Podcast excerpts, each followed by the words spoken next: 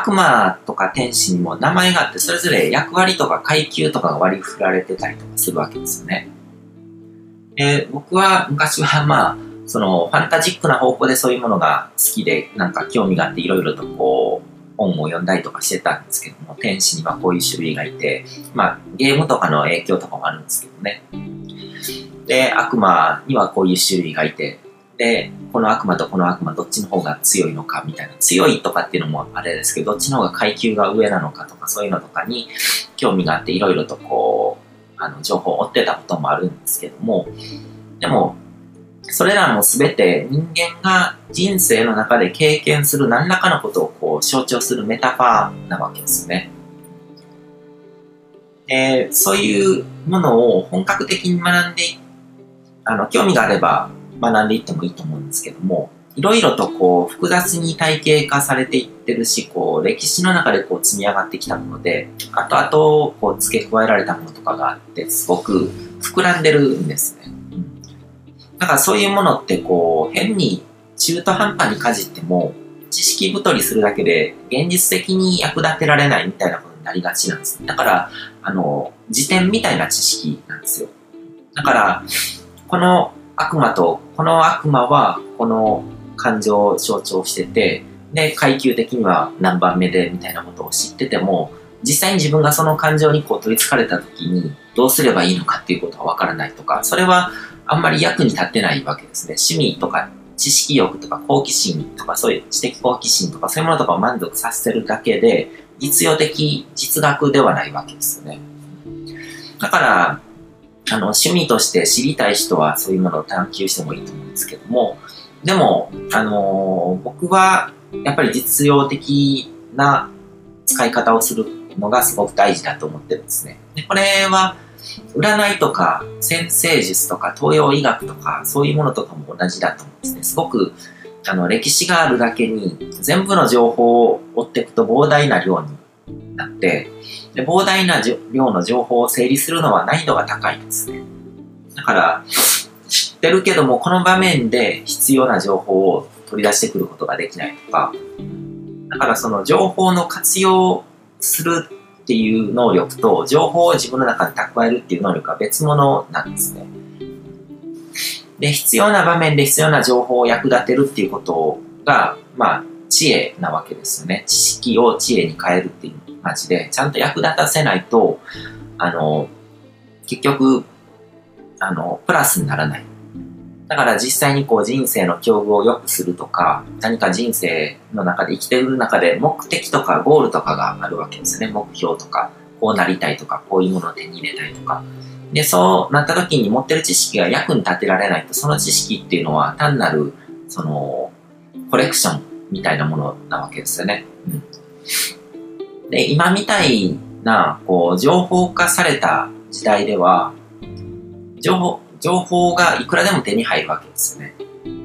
で、すぐに役役立てられない情報っていうのは脳の中に入れとくよりも外部の記憶装置として今だったらネット上とかサイバー空間にクラウドとして置いておけばいいわけですね。だから Wikipedia に書いてあることは覚える必要がないんですよ。Google で検索して出てくる情報っていうのは脳の中に入れとかなくていいんですよ。でも、Google にどういう言葉を入れたらどういう情報が出てきて、それを自分の状況に合わせてこう役立てるのかっていうことは、あの、身につけておく必要があるわけですよね。で、これはもう本当にもう10年前ですね。この動画収録してる10年前とかって僕、その塾の仕事とかをしてたんですけども、当時、まあ、日本以外の国の教育とかにちょっと興味があっていろいろ調べたりとかしてたんですけども、当時からもうアメリカの高校とかではそのカンニングが、テストでカンニングが OK になってたりとかしてて、それはなんでかっていうと、こう、情報なんてのは別にあの記憶しておかなくても人間が記憶する必要がなくて、その機械、コンピューターとかが記憶してればいいことで、その人間に必要な能力っていうのは、その情報にリーチして、で、それを引き出して役立てることだ。それ、その情報を使って何かの答えを出したりとか、問題を解決することだっていう考え方だから、だから別にその、生徒にも記憶させるとか暗記させるっていうことは意味がないからやらせてなかったんですね。で、その、重要なのはそういうクラウド化された無限の情報のライブラリですね。今はネットとかを使えばいくらでも情報は引き出せるので、それを脳内にあの全部入れておく必要はない。あの、パソコンのメモリみたいなものですね。メモリ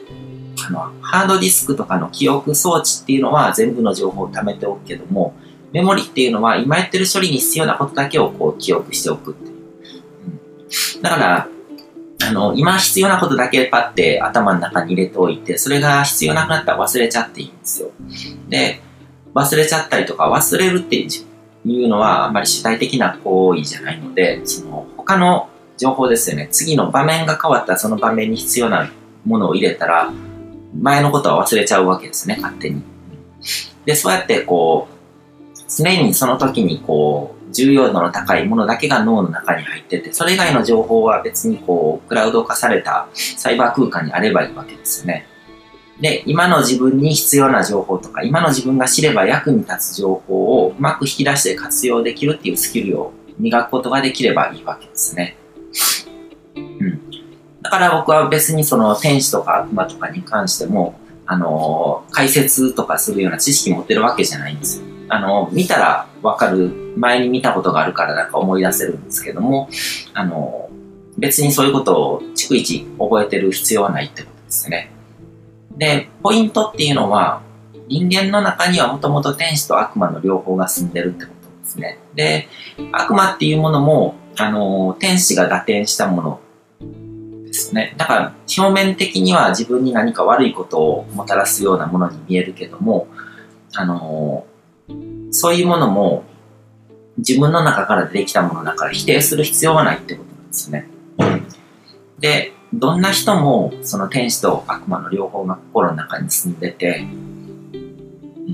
だからそういう意味では、その聖人ですよね、聖人君子みたいなものは都合のいい偶像に過ぎないんですよ。そういう人がいればいいなっていう願望が、あの、偶像になっただけのもので、人は自分が置かれた環境とか状況によって天使が優位になったり悪魔が優位になったりするわけですよね。歴史上の悲劇とかそういうものとかを見ていっても、あの虐殺が起こったりとか、そういうものとか見ていっても、悪人が起こしてるわけじゃないですね。はい、ユダヤ人の迫害とかにしても、あの当時のナチスに、こう、ナチスが統治してた、その、ドイツの国民全員が悪人だったわけ、そんなわけがないわけですよね。悪人と善人なんていうものは存在しなくて、人っていうのがいて、で、その人が状況によって悪魔のようにもなるし、天使のようにもなるわけですよね。だから本当は善良な人なのに、状況とか環境とか時代背景によって悪魔的になってしまった人が引き起こすわけですよね。だから中世の魔女狩りなんてのも同じで、あの、恐怖とか、そういうものとか、不安とか、そういうものとかが、支配者によってこうコントロールされて、増幅されて、で、すごくこう悪魔的な修行をするような人になってしまうと。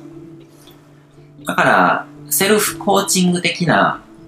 メンタルマネジメントとかセルフマネジメントですね。だ自分の中の悪魔に打ち勝って、悪魔がこう優位になってきた時とかに悪魔に打ち勝う、打ち勝つ。で、自分の中の神とか天使の力をこう引き出す術を知ることっていうのがすごく重要になっていくわけですね。でもそうやってこう知識とかスキルを磨いても絶対にあの悪魔が顔を出すのを止めることはできないんです。悪魔は撲滅しきれないんです。自分の中から、心の中から完全に追い払うことはできない。で、追い払う必要もないんですよ。悪魔っていうのはもともと天使が打点したものなので、あの、忌むべき存在ではないんですよ。悪魔と同居してるので、その悪魔を気分よくさせてあげたらもう天使に変わるっていう、そういう感覚なんですね。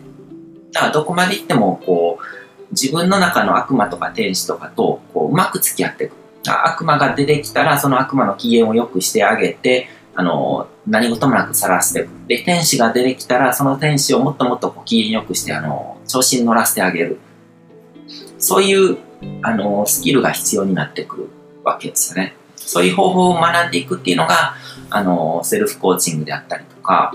するわけですけども、うん、自分の乗りこなし方とかエゴの扱い方っていう言葉を使ったりとかするんですけども、うん、とにかくそういうことですね。でもその天使と悪魔っていうあののは分かりやすいこうラベルだと思うので、そういうふうに捉えるといいですね。自分の中でこうネガティブな感情とか出てきたりとかしても、それは悪魔的なものだけども、それに乗っ取られると自分が悪魔的な人間になってしまうけども、でもその悪魔っていうのは別に、あの、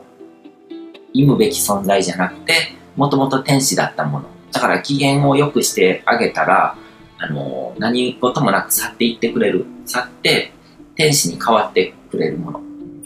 ていう感覚ですね。だから自分のネガティブ感情とかも、あの、追い払おうとか、なくしてしまおうっていうふうに捉えるんじゃなくて、そうやってこう、コントロールしてあげる。機嫌を良くしてあげる。そういう感覚で臨むのがいいのかなっていうふうには思いますね。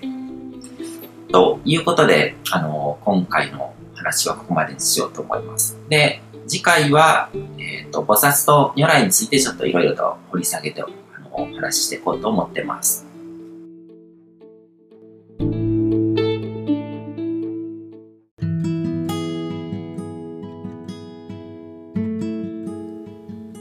今回も最後まで聞いていただいてどうもありがとうございます。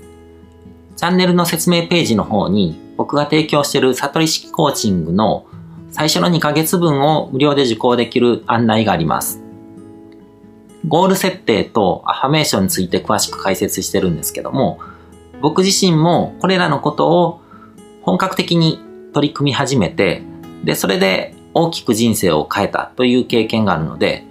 あの、まだ受講したことがない方であったりとか、このタイミングでピンとくる方はぜひ登録して体験してみてください。また、僕がどんな人間なのかを簡単に知ってもらえる2分ほどで読める会員プロフィールのリンクも貼ってます。僕自身がインターネットを通じた出会いによって自分の人生を大きく変えたので、この出会いがあなたの人生を変える良いものになることを願ってます。では、また次の放送でお会いしましょう。